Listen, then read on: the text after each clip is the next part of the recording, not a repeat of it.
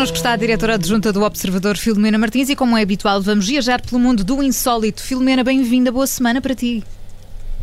Olá, boa semana para vocês também. Ora viva. Obrigada. E vamos começar longe, bem longe. Vamos até à Nova Zelândia. É isso. Vamos virar, virar o, o, o mundo. O mundo avesso. Vamos começar do outro lado. É isso. E se não tivesses dito assim logo para onde íamos, eu ofereci um doce para vocês dizerem qual era o país do mundo que tinha um mago oficial mago oficial. Mas assim já sabem, não é? É a Nova Zelândia que teve até agora este cargo, era mesmo o nome do, do cargo, mago oficial.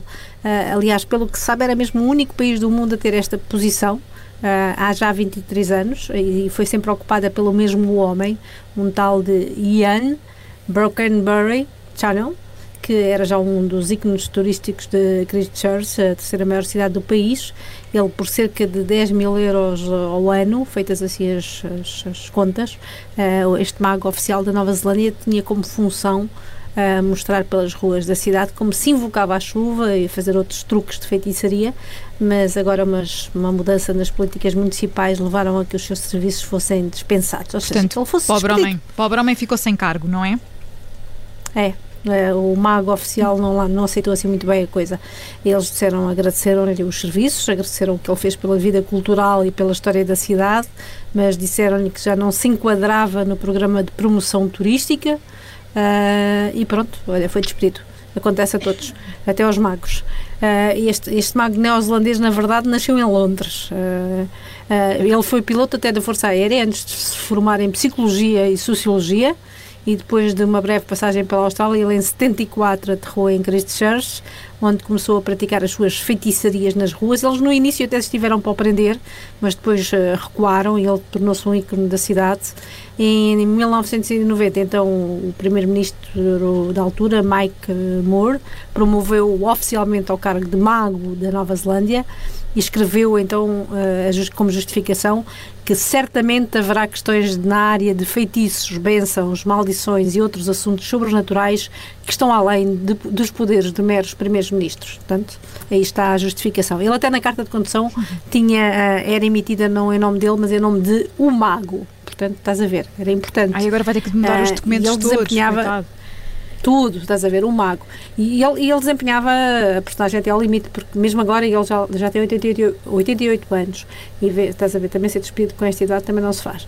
Ele usava sempre uma barba branca, comprida, chapéu bicudo e uma túnica preta e assim um daqueles cajados de madeira todos retorcidos na ponta e tanto realizava a tal dança da chuva em tempo de seca como uh, tipo um feitiço para atrair a sorte para uma equipa de rugby Uh, o problema é que uh, também agora nesta, nesta fase final ele recebia delegações estrangeiras e participava em cerimónias oficiais, mas começou a fazer assim uns protestos na, na, na rua, uh, muitos protestos e parece que isso terá, terá potenciado a sua demissão mas ele mesmo sem salário diz que vai continuar a, a, andar pelas ruas. Tenho aqui duas dúvidas, que é como é que alguém que faz magia uh, não consegue fazer uma magia para não ser despedido, para não ser dispensado, E para é? ganhar mais. E para ganhar mais, uh, ou seja, o ordenado é X e depois ele vai dizer X mais um magia, uh, ou então não, não terem medo que ele lance agora um feitiço para quem pois fica, é. não é? Isso Uma é espécie é de maldição acho. de Bela Gutmann, é mas em mago da Nova Zelândia.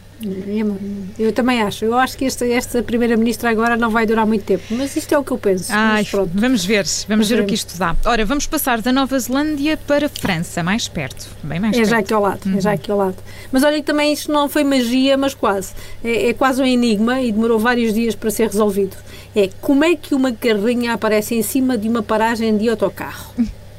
que aconteceu na cidade francesa de Ploneventeur, acho que se diz mais ou menos assim, e o mistério durou uma semana para ser resolvido. Não me digas que era uma campanha publicitária? Filomena Martins. Foi uma das hipóteses que se colocou. Foi uma das hipóteses. Porque muitas pessoas fotografaram a carrinha branca, é uma daquelas carrinhas comerciais só de duas portas à frente e fechada atrás, e as pessoas foram pondo as imagens nas redes sociais, obviamente ficaram virais, Uh, a polícia tirou logo a carrinha, com medo que caísse e causasse um acidente qualquer. Uh, e apesar de ter identificado o dono, não conseguiram descobrir como é que a carrinha tinha de parar acima de uma paragem de autocarro, não é? Não, não é fácil. E o mistério, o mistério foi muito que as pessoas até começaram a fazer apostas. Houve quem achasse que era uma obra de arte moderna de um artista local, uhum. coisa que podia, também podia ter sido. Uh, outros, uma manobra de marketing, que eu também achei possível, uh, ou até uma brincadeira de amigos, assim, já com, com os copos. Mas não, uh, apesar de uma semana inteira de suspense, a polícia descobriu que era nem mais nem menos que um ajuste de contas. Foi um homem que se quis vingar do dono da carrinha depois deles terem discutido os dois, e então, com a ajuda de um monta-cargas daqueles com elevador, pôs a carrinha no cimo da paragem. Ficou bonita lá em cima.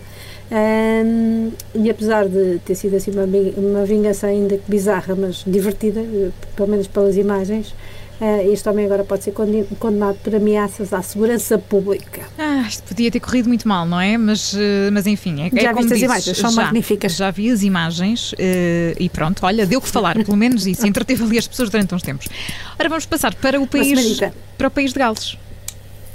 É, não é bem uma, uma carrinha acima de uma paragem de autocarro, mas é mais montanhas russas. Não sei se vocês gostam de andar de montanha russa. Não sou grande fã. Uh, pronto.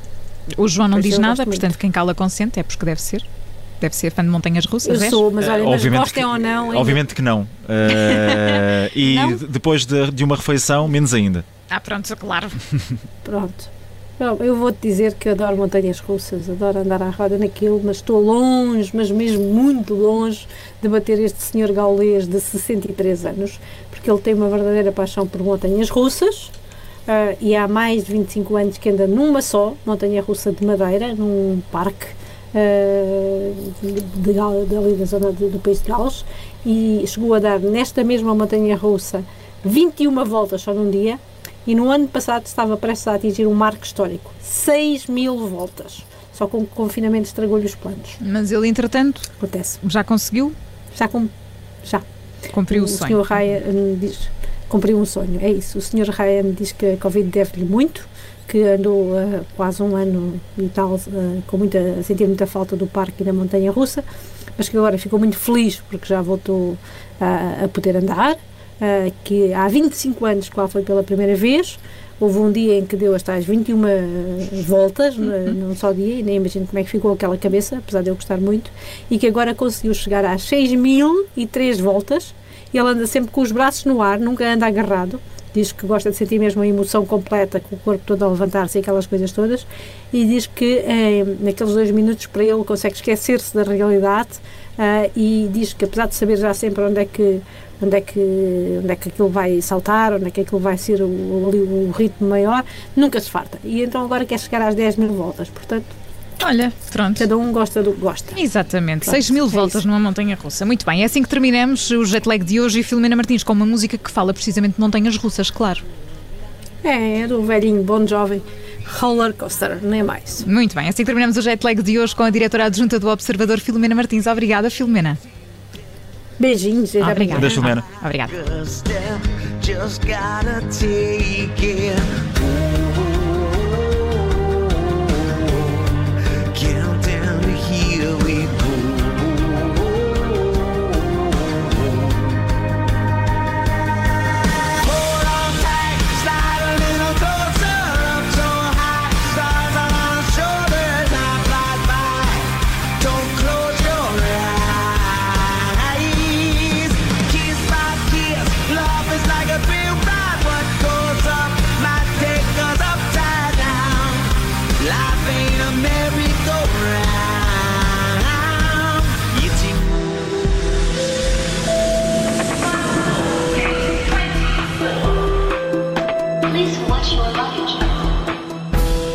Rádio Observador.